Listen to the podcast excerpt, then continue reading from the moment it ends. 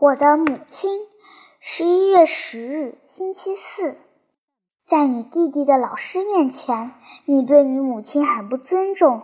恩里克，你知不知道类似的事情还从未发生过？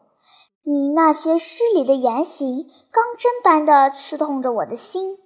前几年你生病时的情景，至今仍历历在目，令我终身难忘。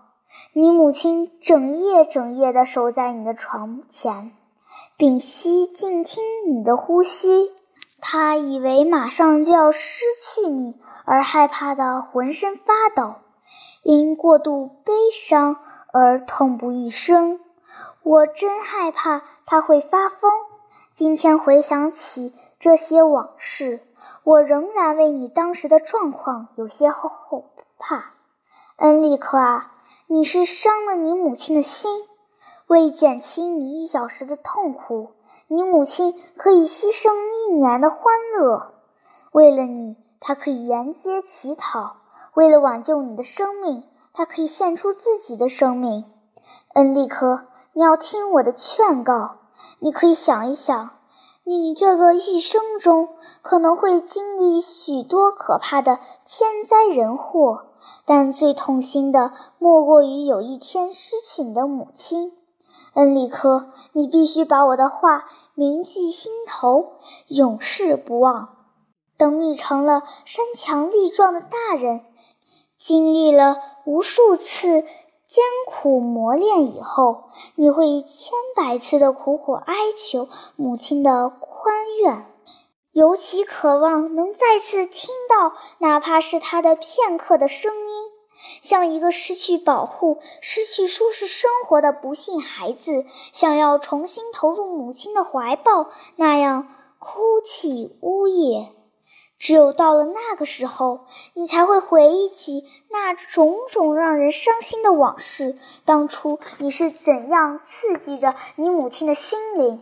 并怀着深深的内疚而愿意付出所有的一切向他赎罪，真是不幸的人啊！如果你现在给你母亲带来痛苦和悲伤，你这一辈子休想过得安稳快乐。将来有一天，你即使求他宽愿，对他怀有极大的敬意，也是无济于事。到那时，你将追悔莫及。你的良心将得不到片刻的安宁，你母亲那生来温柔善良的形象将给你的内心投下永远悲伤和斥责的阴影，使你的灵魂深受折磨。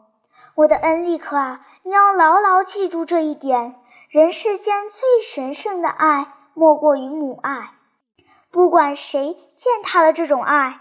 他必然落个可悲的下场。一个杀人犯，只要他还敬重他的母亲，说明他还有起码的仁义道德。纵然是个光彩照人的人物，但如果他使母亲伤心落泪，他就是分文不值的人。